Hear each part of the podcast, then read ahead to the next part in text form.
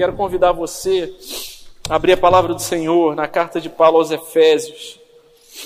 Fiquei dois domingos aí, demos um intervalo na série de exposições em Efésios, dá uma saudade.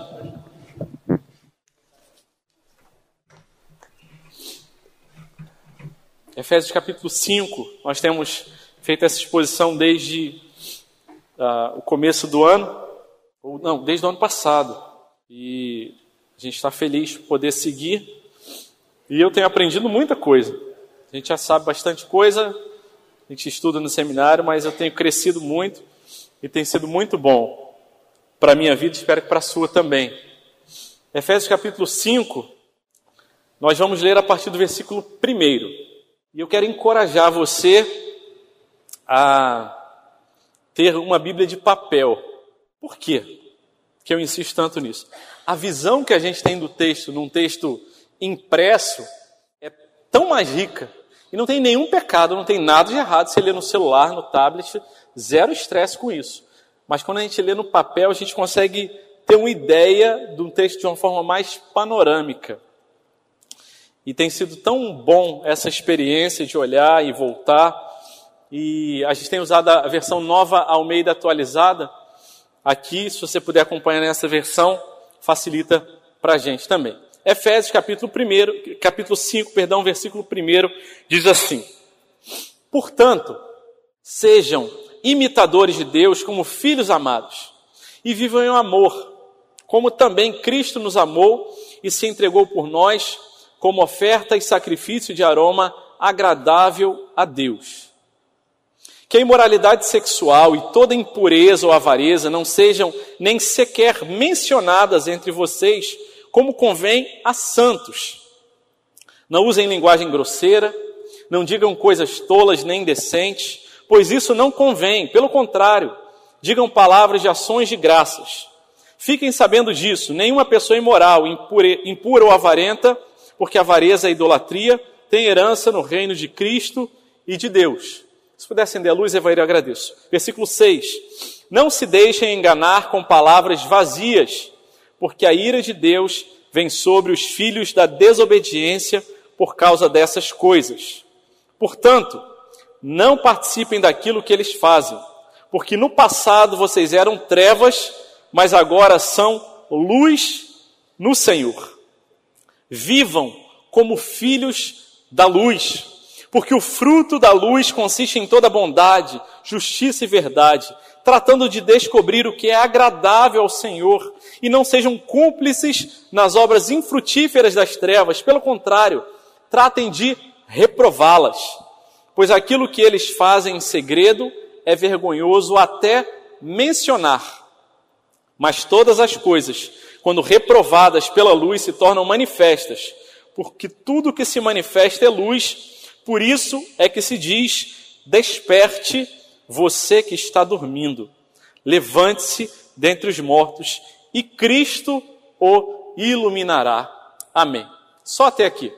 O versículo 15 traz um novo, ah, uma nova palavra, portanto. A gente começou a ler versículo 1 que diz, portanto, e aí no versículo 14 fecha essa grande ideia. Obrigado. E no, a partir do versículo 15 nós vemos ali um novo portanto. A, a ideia aqui é que em cada um desses conectivos, dessas conjunções, a gente consiga compreender a ideia completa. Mas são muitas ideias dentro dessa, dessas ideias, por isso a gente vai dividindo a, a perícope, o texto, em porções menores, para que sem pressa a gente possa degustar essa palavra e que ela se ah, possa criar raízes em nosso coração. Nós, há três domingos passados, nós meditamos até o versículo 5 e hoje vamos ler uh, e meditar a partir do versículo 6. Esse texto de Efésios, carta de Paulo aos Efésios, no capítulo 5, está dentro de um contexto. E é sempre importante a gente lembrar dos contextos. Do contexto da segunda parte da carta de Paulo aos Efésios. A primeira parte tem o capítulo 1, 2 e 3, que é eminentemente, prioritariamente, doutrinária. Eminentemente significa dizer que não significa dizer que apenas tem coisas teóricas, mas tem uma teoria, princípios que apontam questões práticas, mas ali também tem questões práticas. No capítulo 4, a segunda parte, o começo da segunda parte da carta de, aos Efésios, ela apresenta ali ah, ordens, orientações da parte de Deus de ordem mais prática, mas tenha certeza disso. Não tem nenhuma ordem, nenhuma orientação, nenhuma direção da parte de Deus prática que não tenha uma teoria envolvida. E é isso que nós chamamos de ah, indicativos, que é a teoria, o que nos define, e os imperativos, que nos convocam, as ordens nos convocam. Mas Deus, na sua misericórdia, porque Ele não precisava dar satisfação alguma para a gente, Ele dá uma ordem e diz o porquê daquela ordem, o porquê daquela orientação. E cada versículo, cada texto que a gente vai lendo, a gente vê imperativo, indicativo, uma ordem e o motivo dessa ordem. E nesse texto, nessa segunda parte, a gente vai ver, a partir do capítulo 4, no versículo 1, uma palavra que se repete muitas vezes. Quando ele diz: Eu peço que vocês vivam de maneira digna da vocação a que vocês foram chamados. Essa expressão vivam, ela vai aparecer várias vezes nessa segunda parte. Quando ele fala sobre viver, ele está falando sobre aspectos práticos do seu dia a dia. E quando ele fala sobre de maneira digna, a palavra do original digna é a palavra eixo, que a vida toda nossa tenha como eixo, como ponto central, o nosso chamado, o nosso relacionamento com Deus e com Cristo. A nossa vida cristã, a nossa vida espiritual diante de Deus, não é um compartimento, uma gaveta que nós abrimos no domingo e depois que termina o culto ou que termina o domingo a gente fecha e nem liga e vive a vida toda, não. A nossa vida com Cristo, a nossa vida diante de Deus, ela tem como centro a vontade de Deus. Tudo que a gente faz dentro ou fora da igreja, nas atividades ditas religiosas, eclesiásticas, ou fora delas, no meu trabalho, nos meus relacionamentos, como eu trato as pessoas ah, que estão no mesmo nível social que eu, aqueles que me lideram, aqueles que eu lidero, aqueles que são os meus chefes, aqueles que são chefiados por mim, os meus filhos, a minha esposa, os outros homens, as outras mulheres, os mais novos, mais velhos. Tudo isso precisa passar por esse eixo da vontade de Deus, desse chamado para as nossas vidas. E nesse eixo, é, sendo a carta de Paulo aos Efésios uma carta que fala ah, sobre a igreja e apresenta esses princípios na primeira parte, o apóstolo Paulo ele vai dizendo: vocês foram chamados, vocês foram escolhidos, não por causa do currículo de vocês, porque vocês eram cegos, mortos espiritualmente, estavam perdidos, mas eu chamei vocês das trevas para a luz, Deus nos chamou e nos deu uma nova natureza, e nessa nova natureza nos deu uma nova humanidade, um novo, ah, uma nova cidadania onde nós devemos viver juntos como igreja. E o apelo do capítulo 4, logo do começo, e esse grande guarda-chuva precisa estar na nossa mente nesse contexto, é que vocês façam tudo para preservar a unidade do Espírito no vínculo da paz. A revista atualizada diz: esforcem-se diligentemente, façam a sua parte, para que vocês possam viver não na superficialidade de uma comunidade, mas na verdade, fazendo de tudo para preservar essa unidade. Isso não depende da força de vocês, mas depende do chamado e da capacitação que Deus dá, dos dons, dos talentos que foram apresentados ah, no capítulo 4. No capítulo 4, ele fala também para deixarmos a velha natureza e irmos nos revestindo da nova natureza. E assim, nesse deixar a velha natureza e nos revestirmos da nossa da nova natureza, nós podemos praticar essas coisas. A partir do versículo 25 do capítulo 4, ele começa com uma série de amorosas orientações e ordens para a nossa vida. Fala sobre deixar a mentira, falar a verdade, não ficar irado ah, e pecar, ah, não roubar, que a nossa boca seja uma boca que não fale imoralidade, que não sejam que não sejamos descontentes, amargurados, mas que possamos agir com bondade. E quando o capítulo 5 começa no versículo 1, ele traz um outro guarda-chuva quando ele coloca a palavra portanto. Portanto, sejam imitadores de Deus, como filhos amados. E meus irmãos, como foi bom louvar o Senhor nessa manhã e dizer: Deus me ama. E saber que nós somos filhos amados. E essa ideia da filiação, ela é tão, tão importante. É sobre isso o apóstolo Paulo fala ali no primeiro capítulo de Efésios. Diz que nós fomos adotados. Nós não éramos da família de Deus, antes nós éramos inimigos de Deus, éramos filhos da desobediência. Ele fala: agora vocês são filhos amados. Sejam imitadores de Deus como filhos amados e vivam em amor. E por causa desse guarda-chuva, por causa desse princípio, desse indicativo, é que nós podemos obedecer. Não por causa das nossas forças, mas porque Ele nos resgatou e nos dá capacidade que vem dele para vivermos essas coisas. Para nos rendermos e falar: Deus, eu não consigo, mas muda a minha vida. E amorosamente, um Deus Pai vai mudando as nossas vidas. Isso era tão significativo para o povo de Éfeso, que tinha como sua figura mais elevada naquela cultura a grande mãe Diana dos Efésios. Naquele templo que era ah, uma das maravilhas do mundo naquela época, ao redor do qual, daquele templo e daquela religiosidade, tudo rodava e funcionava. E a mãe dos Efésios era Diana.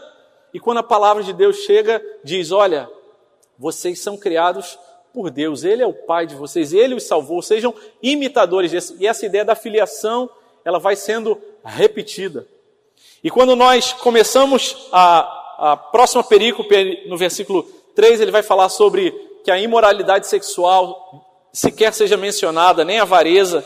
E aí no versículo 6, ele começa então a nos dizer como devem viver os filhos da luz.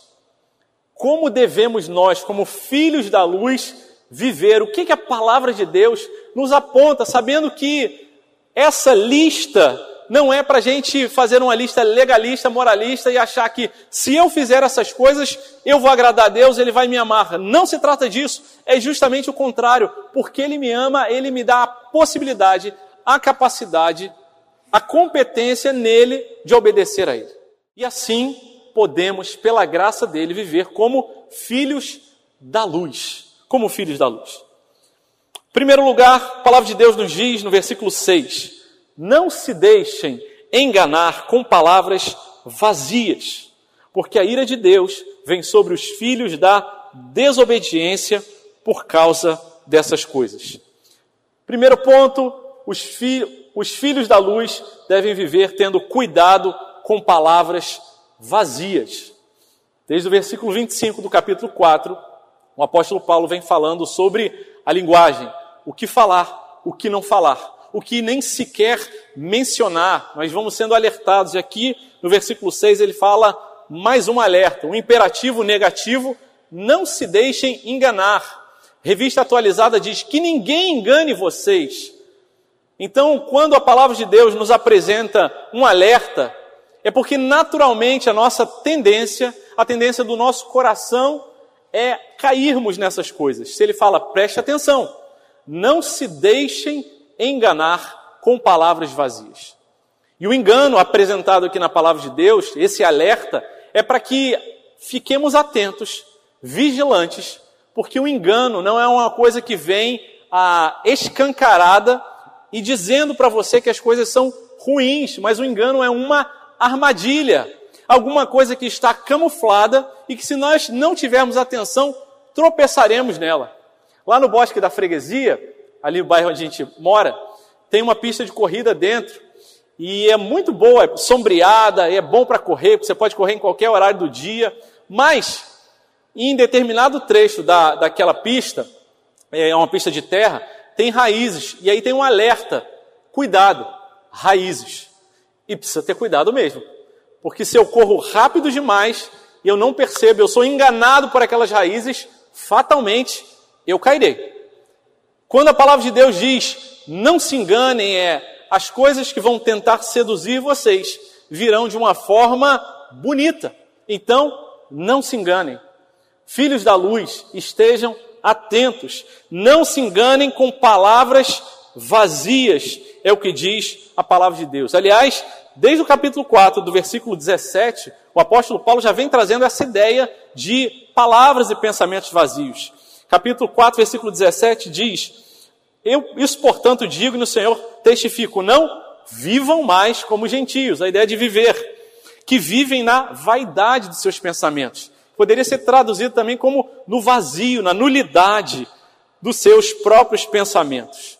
Esses pensamentos vazios. E atenção, cada palavra registrada na nossa Bíblia, nas Escrituras, ela não está aqui à toa, aleatória, porque o autor bíblico, ah, vou escrever isso aqui. Cada palavra ela é inspirada por Deus e tem uma intencionalidade, um objetivo e um propósito. Quando ele fala palavras vazias e conecta com a ideia de enganar, ele está dizendo: olha, essas palavras vazias, eu quero que vocês prestem atenção, porque quando ele aponta para vazio, ele está falando sobre o conteúdo, porque a forma muitas vezes vai ser bonita, mas o miolo lá dentro vai estar vazio. Então as palavras que muitas vezes os que não obedecem a Deus, que não conhecem o Senhor, nos trazem, trazem uma capa de beleza, de preocupação. Afinal, você merece ser feliz. Você não pode ficar nesse sofrimento. Você nasceu para ser um vencedor.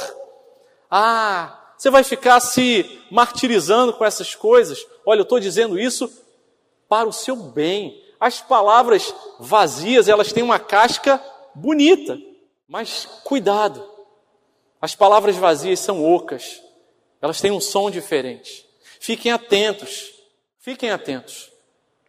E quando ele vai falando ali, ah, no versículo 25 do capítulo 4, ele diz: Deixem a mentira. Ele está nos apontando o contexto bíblico, está nos dizendo o significado dessas palavras vazias. Mentira é palavra vazia.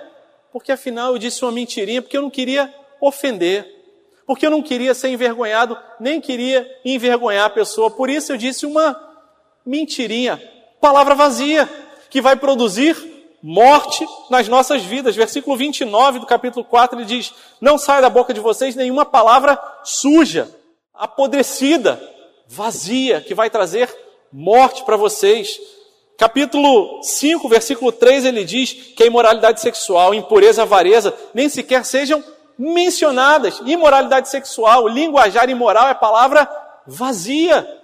Não se enganem com essas coisas. Porque desde o começo da criação, as palavras que trouxeram perdição à queda foram palavras vazias. Quando Satanás chega para Adão e Eva, e em vez, e ele como enganador, ele fala: Olha, será que é verdade isso mesmo que Deus disse? Ele começa a semear palavras vazias, dúvidas, que vão trazer morte e queda e consequências tão terríveis para as nossas vidas. E ele fala: será que é verdade mesmo que Deus falou?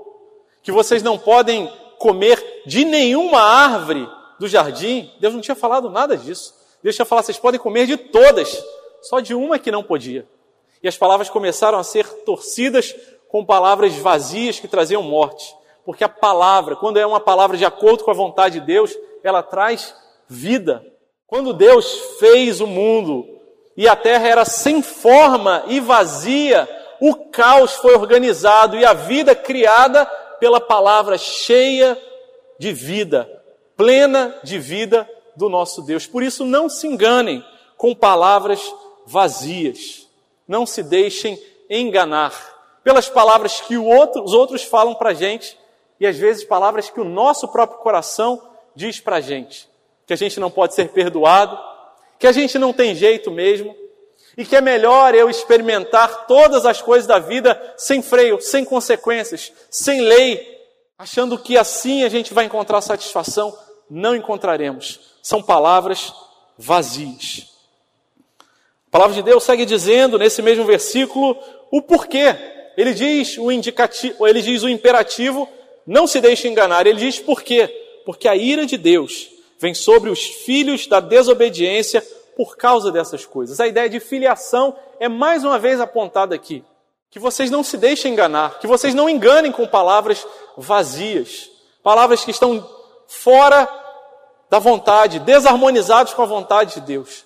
Por quê? O motivo é porque a ira de Deus vem sobre os filhos da desobediência por causa dessas palavras vazias, dessas coisas. E meus irmãos, eis aqui um tão precioso e santo ensinamento da palavra de Deus: a ira de Deus. A ira de Deus vem sobre toda a impiedade. Um Deus santo é um Deus que todo diante do pecado, a ira de Deus se levanta. E meus irmãos, nós temos ouvido a cada dia mais e mais homens que serviam a Deus, chegando a conclusões fora da palavra de Deus, dizendo: olha, não existe esse negócio de pecado, nem de ira de Deus, não. Deus não é um Deus melindroso, Deus não é um Deus caprichoso que fica ali com a listinha, vendo se você pecou ou não. Fique à vontade, goze livremente, sem barreiras, sem limite. E meus irmãos, que falacioso, que palavra vazia esse ensinamento a um Deus que é sim um Deus irado. Só que nós, quando ouvimos a respeito de um Deus irado, nós olhamos a respeito da nossa própria a ideia, o nosso conceito a respeito do que é ira. Porque a nossa ira, e fomos alertados sobre isso no capítulo 4, irai-vos e não pequeis, porque a nossa ira, ela é contaminada pelo pecado. E quando nós nos iramos com injustiça com os outros ou com nós mesmos, nós nos iramos de forma desmedida. Mas a ira de Deus, ela é uma ira santa. E é a graça de Deus que encharca essa ira. Pastor, como é que a ira e a graça estão juntos? É exatamente isso. Porque Deus é um Deus gracioso, ele se revela a gente fala: Eu sou um Deus que tem uma ira santa porque o pecado é uma coisa séria. E se a gente fica assustado com esse conceito teológico da ira de Deus, é porque nós ignoramos a nossa natureza de pecadores. Porque o pecado ofende a glória de Deus. E por isso ele fica irado. E sim, isso precisa pesar. E precisamos ficar desesperados, porque todos nós estaríamos fatalmente condenados ao inferno se não fosse a graça de Deus que nos salva da ira. Nós somos salvos por causa dessa graça, mas a ira é real. Aliás, se não houvesse a ira de Deus, se não houvesse o juízo de Deus, o pecado não teria sido punido e nós já teríamos deixado de existir, porque Deus aplica a sua ira, mas Ele retém por causa da sua graça a sua ira, mas a ira de Deus é real e precisa confrontar o nosso coração e a nossa vida. E nós não podemos andar e viver como filhos da luz como se a gente não precisasse dar conta de nada. Precisamos dar conta das nossas palavras, dos nossos atos. Porque é sobre os filhos da desobediência é que vem a ira de Deus. Não se engane. Não se deixe enganar. Existem apenas dois tipos de filho: os filhos da desobediência, que ainda estão mortos, que ainda estão perdidos, cegos, e os filhos da obediência, que não foram eles que por causa do currículo deles disseram: Eu vou ser filho. Não, eles foram adotados, resgatados por Deus do reino das trevas e se tornaram filhos da luz. E Deus nos convida nessa manhã a olhar para o nosso coração, para o nosso linguajar, para as nossas vozes, falar: Deus, eu tenho me deixado enganar por palavras vazias. Eu tenho sido aquele que leva palavras vazias para frente, quando presume, chega à conclusão a respeito de uma pessoa e em vez de chegar para essa pessoa e conversar com ela, e com verdade, com graça, com amor tentar resolver, ou eu sou aquele que leva uma situação para frente com uma palavra que tem uma casca tão bonita e que diz: Estou compartilhando com você, mas é para orar. Que lindo! É nada, sem vergonha, palavra vazia porque a palavra, olha, mas não comenta com ninguém, a palavra vai para o outro e vai se espalhando, e quando chega na primeira pessoa, a palavra que chega é: todo mundo está dizendo. Não é nada de todo mundo, mas a pessoa fica angustiada com aquilo. Não é triste quando a gente escuta assim? Todo mundo está falando isso de você. Aí você pergunta: todo mundo quem? É, não, as pessoas estão falando. Palavra vazia. Que Deus nos dê graça para que não nos deixemos enganar, guardemos o nosso coração e nós mesmos não sejamos aqueles que vamos proferir essas palavras vazias. Nem que nos deixemos enganar pelas de fora e que nem o nosso coração e nossa mente queiram nos enganar com essas palavras vazias. Mas a palavra de Deus, ela segue nos dizendo sobre como viver como filhos da luz. Versículo 7 diz: Portanto, não participem daquilo que eles fazem Imperativo. Não participem. Indicativo. Por quê? Porque no passado vocês eram trevas, mas agora são luz no Senhor. Será que a gente consegue acompanhar a gradação e o aprofundamento da coisa? Primeiro ele falou sobre as palavras. Não se deixe enganar por palavras vazias. Agora ele aprofunda, não só nas palavras, porque às vezes as palavras são vazias e o compromisso com aquilo que se fala nem sempre combina, está articulado e associado com as palavras. Mas quando ele fala, não participem, ele está dizendo, não apliquem, não vivam, não participam daquilo que eles fazem. Eles quem? os filhos da desobediência. Por quê? Porque no passado, no passado, mas não mais no presente, vocês eram trevas, mas agora vocês são luz. Por isso, não participem das obras das trevas. Como devem viver os filhos da luz? Com cuidado, para não se associarem com as obras das trevas. Meus irmãos, Talvez quando a gente escuta uma palavra dessa, a tendência natural, pelo menos a minha, talvez a sua também é: não, pastor, eu não vou andar com essas pessoas, eu não vou, é, é, eu, eu não vou frequentar determinados ambientes. E que bom, que bom. Esse é um grande e importante começo.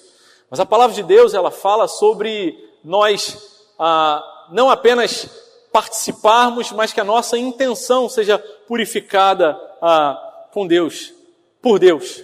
Que a gente não participe e que o nosso coração seja de tal forma purificado, renovado, restaurado por Deus, que a gente fale, Deus, eu preciso ser luz para essas pessoas.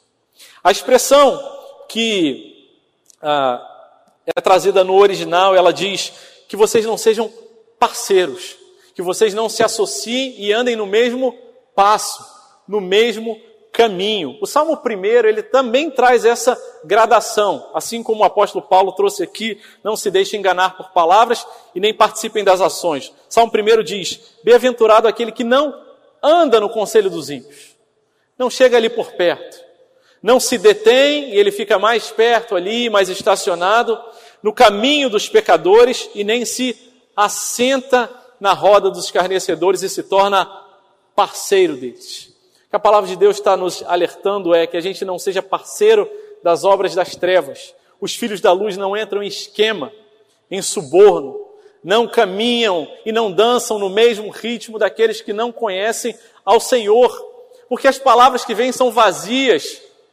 e as práticas muitas vezes trazem uma justificativa de uma coisa boa que vai trazer um benefício para você. E traz. Olha, todo mundo está fazendo. O que, que custa? Não vai prejudicar ninguém. E fato é que o certo é certo. Mesmo que ninguém esteja fazendo, faça o certo. E o errado é errado. Mesmo que todo mundo estiver fazendo, os filhos da luz são aqueles que se diferenciam dos outros, que não entram em esquemas, conchavos, que não caminham na mesma passada. No contexto daqui da carta aos Efésios, nós vemos as coisas práticas que o apóstolo Paulo apresenta no versículo 28 do capítulo 4, ele diz: Aquele que roubava, não roube mais, mas trabalhe para ajudar os outros. Que você não se beneficie dos outros. Todo mundo faz, eu vou fazer também. Não, não. Não saia da boca de vocês nenhuma palavra suja, não entristeça o Espírito Santo, que não haja no meio de vocês indignação, ira, blasfêmia. Todo mundo está irado, eu vou ser irado também. Não, é gente que traz conosco a paz.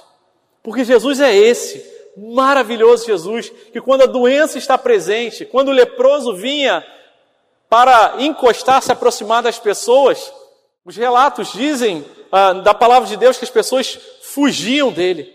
Mas quando ele se aproximava de Jesus, em vez do leproso passar a doença para Jesus, é Jesus que passava virtude, graça e cura para ele. Esses são os filhos da luz chamados para fazer diferença e não para se associar com os filhos da desobediência. Efésios capítulo 5, versículo 3, no contexto desse texto, ele diz que a imoralidade sexual e impureza sequer sejam mencionadas, que não usem linguagem grosseiras, indecentes, e que essas coisas tão pouco sejam praticadas. Meus irmãos, assim como o povo de Éfeso, que vivia numa cultura extremamente sexualizada. em que a prostituição ela era exaltada. O culto envolvia prostituição e sexualidade deturpada. De igual forma nós vivemos nessa Éfeso moderna, nas nossas cidades pós-modernas, onde você pode experimentar o que você quiser, porque são seu corpo, é o seu corpo, são suas regras. Não, não é meu corpo, não é minha, não são as minhas regras. Há um Deus amoroso que me dá limites, que diz: olha, caminhe da forma como eu ensinei para vocês. E eu sei que é um grande desafio, e sempre será, porque a luz ela brilha nas trevas. E fala: olha, o que o mundo todo diz, você pode ter a sexualidade como você quiser. Essa não é a palavra para o crente. Faça um test drive, experimente antes de casar. Case com quem você quiser. Não é isso que a palavra de Deus nos ensina. Mas ela diz que a gente não se associe com os filhos da desobediência, com os filhos das trevas, porque nós somos da luz, por causa dele, Jesus, que é a luz do mundo. Segundo aos Coríntios, capítulo 6, versículo 14, diz: Não se ponham em julgo desigual com os descrentes, pois que sociedade pode haver entre a justiça e a iniquidade? Ou que comunhão existe entre luz e trevas. Que harmonia pode haver entre Cristo e o maligno? Ou que união existe entre o crente e o descrente? E meus irmãos, essa não é a palavra para a gente encher o peito de ar e dizer eu sou crente, eu sou melhor do que o descrente. Não. Nós não somos melhores, tão pecadores como, mas fomos alcançados pela graça.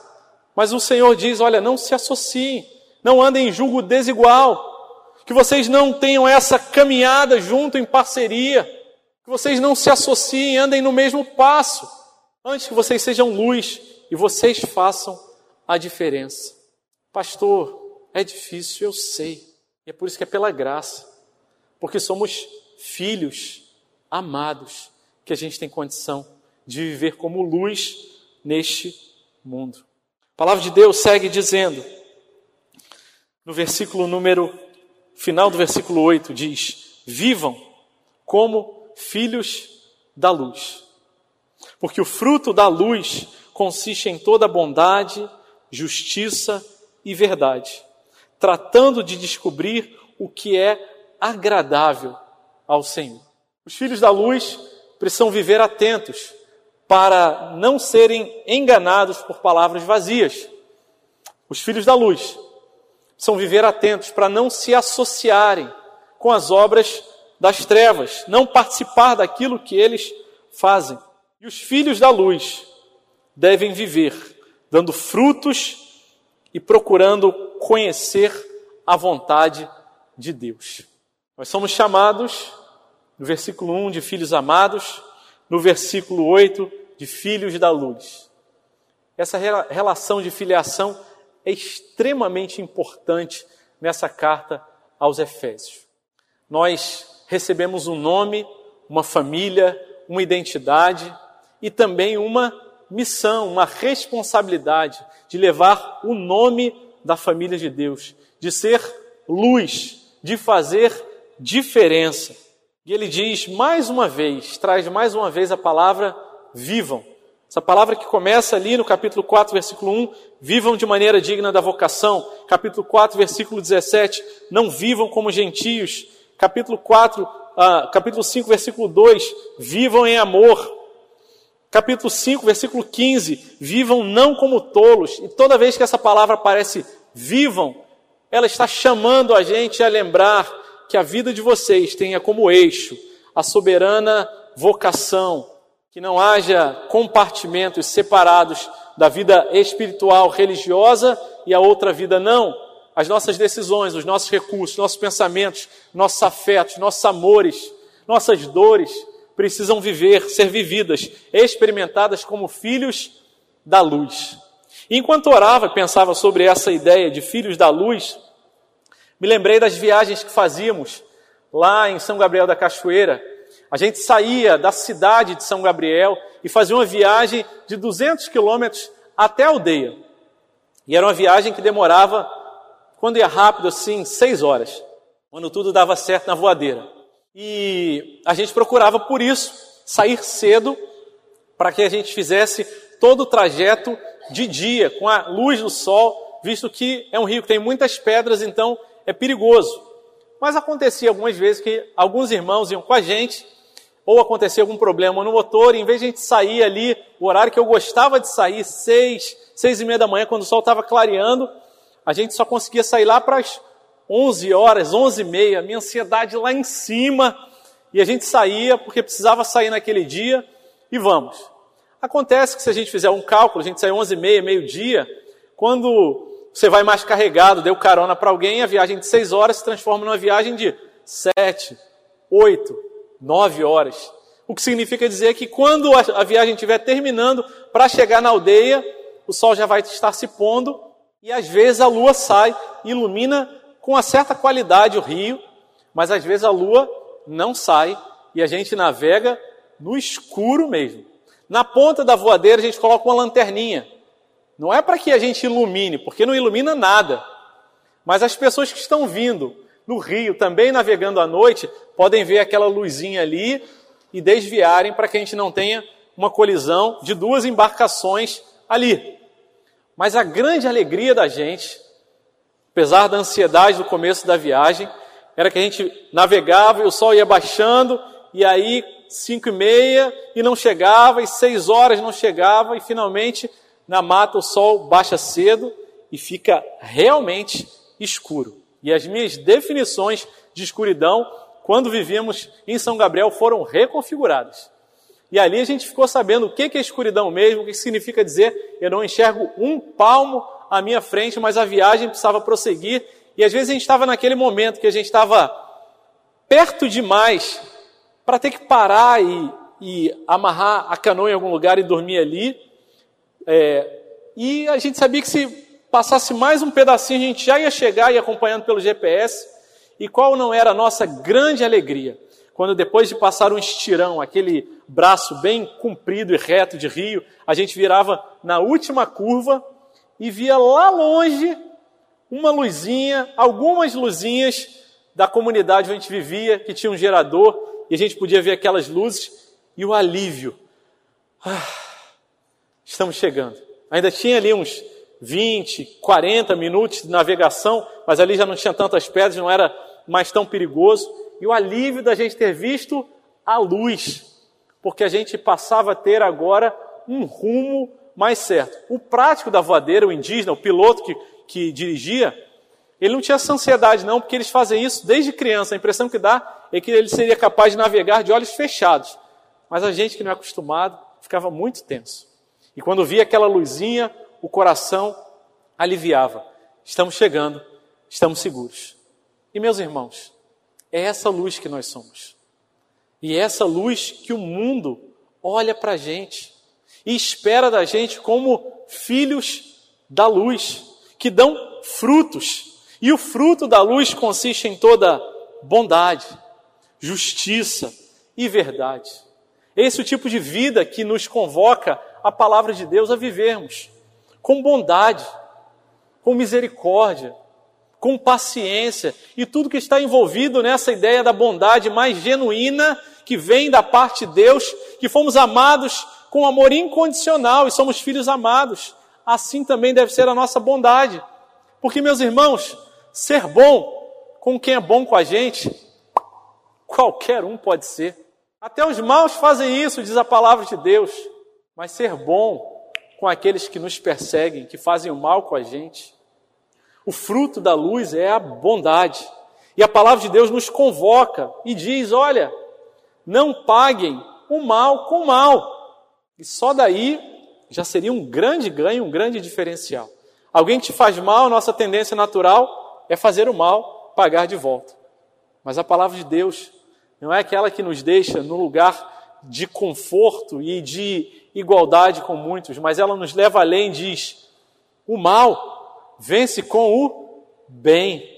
Isso significa dizer que aquele que fez mal para você, você, como filho da luz, tem a responsabilidade, o privilégio de fazer o bem para ele. Aqueles que te perseguiram, não os persiga de volta. Aqueles que falaram mal de você, não fale mal dele.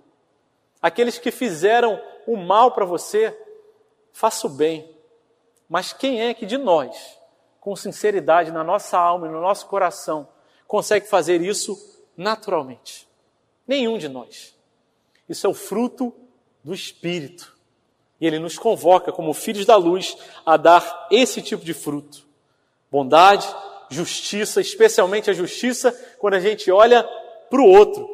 Porque a justiça a respeito de nós mesmos é muito fácil. Ninguém gosta de ser injustiçado.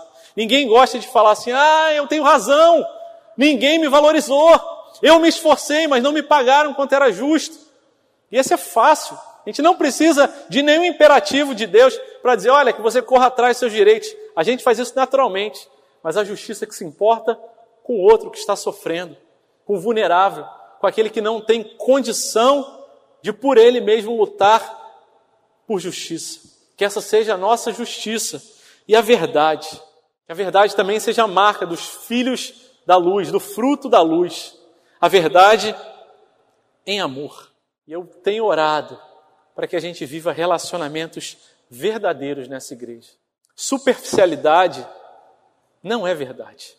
A verdade é quando a gente discorda de alguém, quando alguém faz alguma coisa com a gente que a gente ficou sentido, em vez da gente ficar amargurado, em vez da gente ficar é, angustiado, em vez de a gente passar para frente e falar mal do outro, a gente ora por aquela pessoa. A gente fala, Deus, cura o meu coração, mas aquela pessoa precisa saber que ela está pisando nos pés dos outros, porque a nossa tendência natural é falar assim: ah, deixa para lá. Eu vou falar para quê? Essa pessoa não vai me ouvir. E eu oro a Deus para que a gente tenha verdade. E eu sei, meus irmãos, que isso é um desafio. Numa cidade como o Rio de Janeiro, com tantos compromissos, com agenda tão cheia, em que a gente é convidado dia após dia a viver vida de superficialidade, em que a gente vem na igreja, fica quietinho, e sai e eu não falo com ninguém. Mas a verdade é o que dá a liga para esse corpo.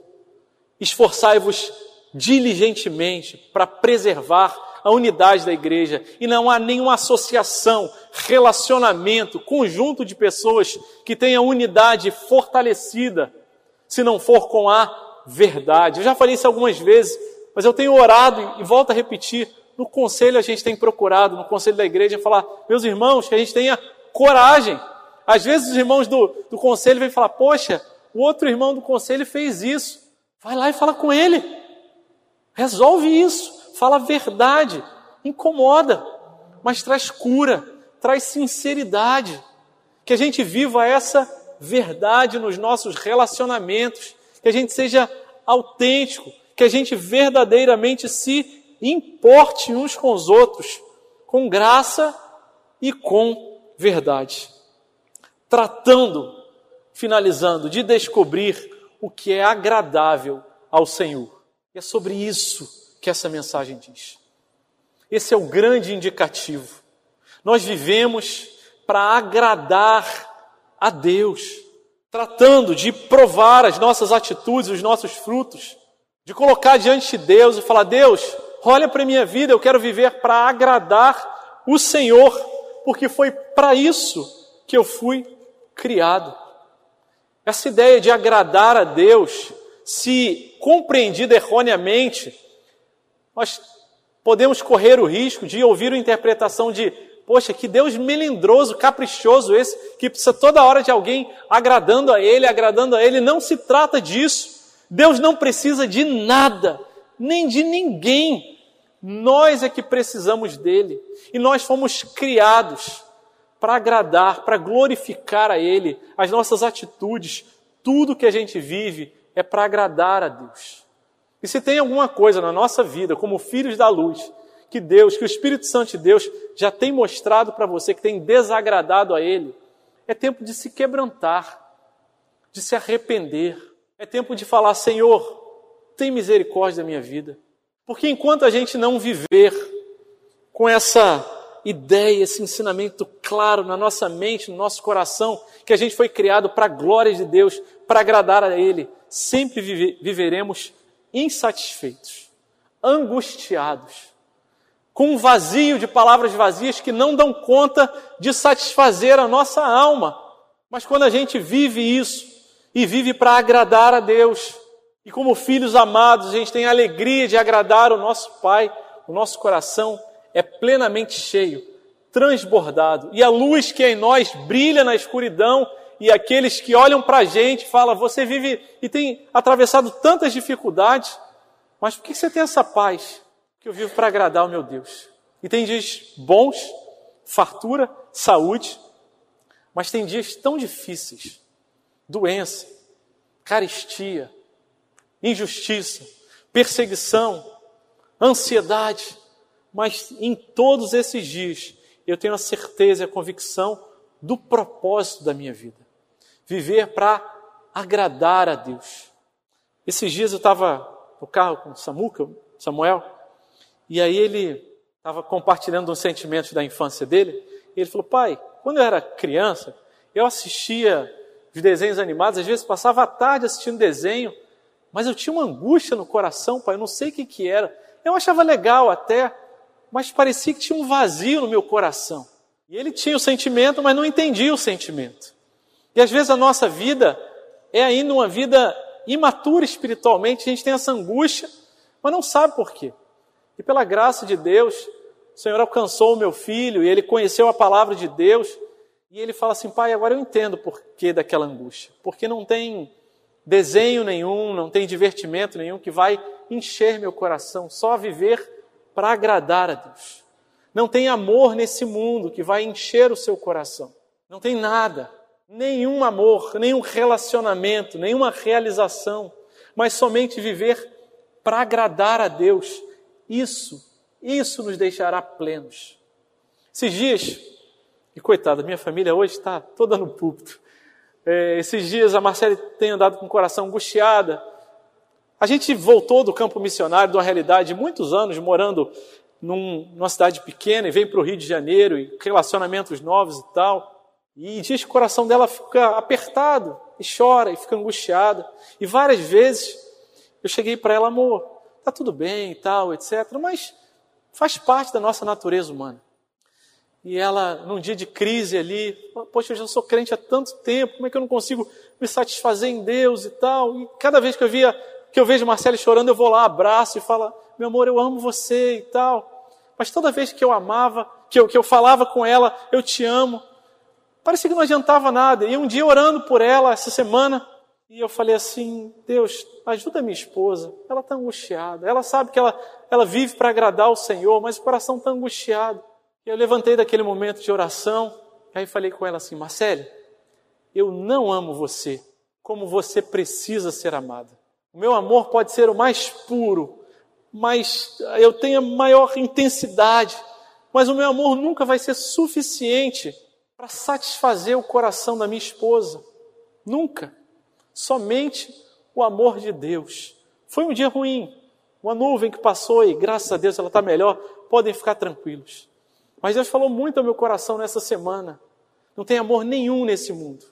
Nem de mãe, nem de pai, nem de filho, nem de relacionamento, esposa, marido. Nenhum amor nesse mundo que possa encher o nosso coração, que possa fazer o nosso coração ser satisfeito. Só o amor do Senhor para a gente. Por isso Ele nos chama a viver uma vida para agradar a, Deus. E como fazer isso? Eu gosto sempre de relembrar e tenho fechado muitas pregações com os versículos de Romanos, capítulo 12, versículo 1. Portanto, meus irmãos, pelas misericórdias de Deus, eu rogo, eu peço que ofereçam seu corpo como sacrifício vivo.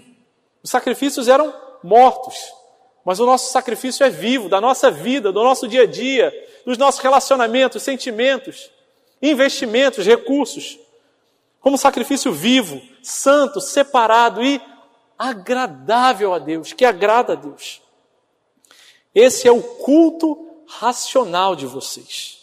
E não vivam conforme os padrões desse mundo, conforme as palavras vazias, conforme as obras dos filhos da desobediência. Mas como viver isso? Mas deixem, deixem que Deus os transforme pela renovação da vossa mente. Ele está dizendo: abaixe as suas armas as suas justificativas, as suas explicações, e só se rende. Fala, Deus, a responsabilidade, a culpa é minha, mas eu me rendo.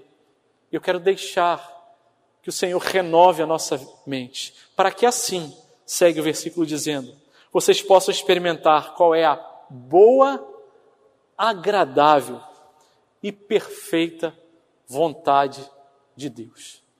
Que Deus nos abençoe e, como filhos da luz, possamos viver para agradar o nosso Pai. Quero convidar você a fechar os seus olhos, a abaixar a sua cabeça e orar silenciosamente ao Senhor nessa manhã, pedindo que o Espírito Santo te sonde, possa aplicar na terra do nosso coração essa palavra. Senhor Deus, Pai amado, em quem nossa alma descansa e é satisfeita. Obrigado porque o Senhor nos alcançou, nos adotou, nos deu vida. E o Senhor nos tem dado graça, Pai, para vivermos nesse caminho da santificação, santificando nossas palavras, nossos atos, vivendo o propósito do Senhor nas nossas vidas, Pai. Senhor, tem misericórdia de nós se temos nos deixado enganar por palavras, pensamentos, ideologias, raciocínios vazios, Deus. Tem misericórdia se temos nos associado com as obras dos filhos da desobediência, sobre as quais vem a tua ira, Deus. Tem misericórdia, Senhor.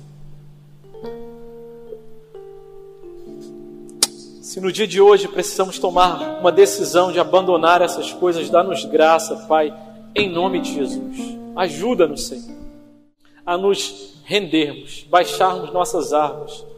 Nossa vida com o Senhor não é um compartimento, não é uma área da nossa vida que a gente tira do bolso e usa e depois guarda, não. O Senhor é tudo para a gente, tudo que nós precisamos é o Senhor.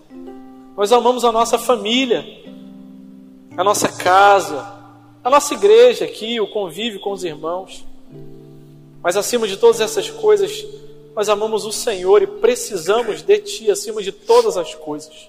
Ajuda-nos, Senhor, a sairmos daqui com a firme convicção de que fomos alcançados e somos filhos amados, filhos da luz, e temos a alegria de brilhar nesse mundo de trevas e dar direção, segurança àqueles que estão, estão angustiados, que vivem nas trevas. Deus, Ajuda-nos a viver para agradar o Senhor, a provar os nossos atos, testar aquilo que a gente vive e aquilo que está errado, Pai. A gente possa mudar. Queremos enxergar a tua verdade. Queremos o teu plano para a nossa vida, Senhor. Cumpre em nós. Assim nós oramos, agradecidos e em ti confiados. Em nome de Jesus. Amém. E amém.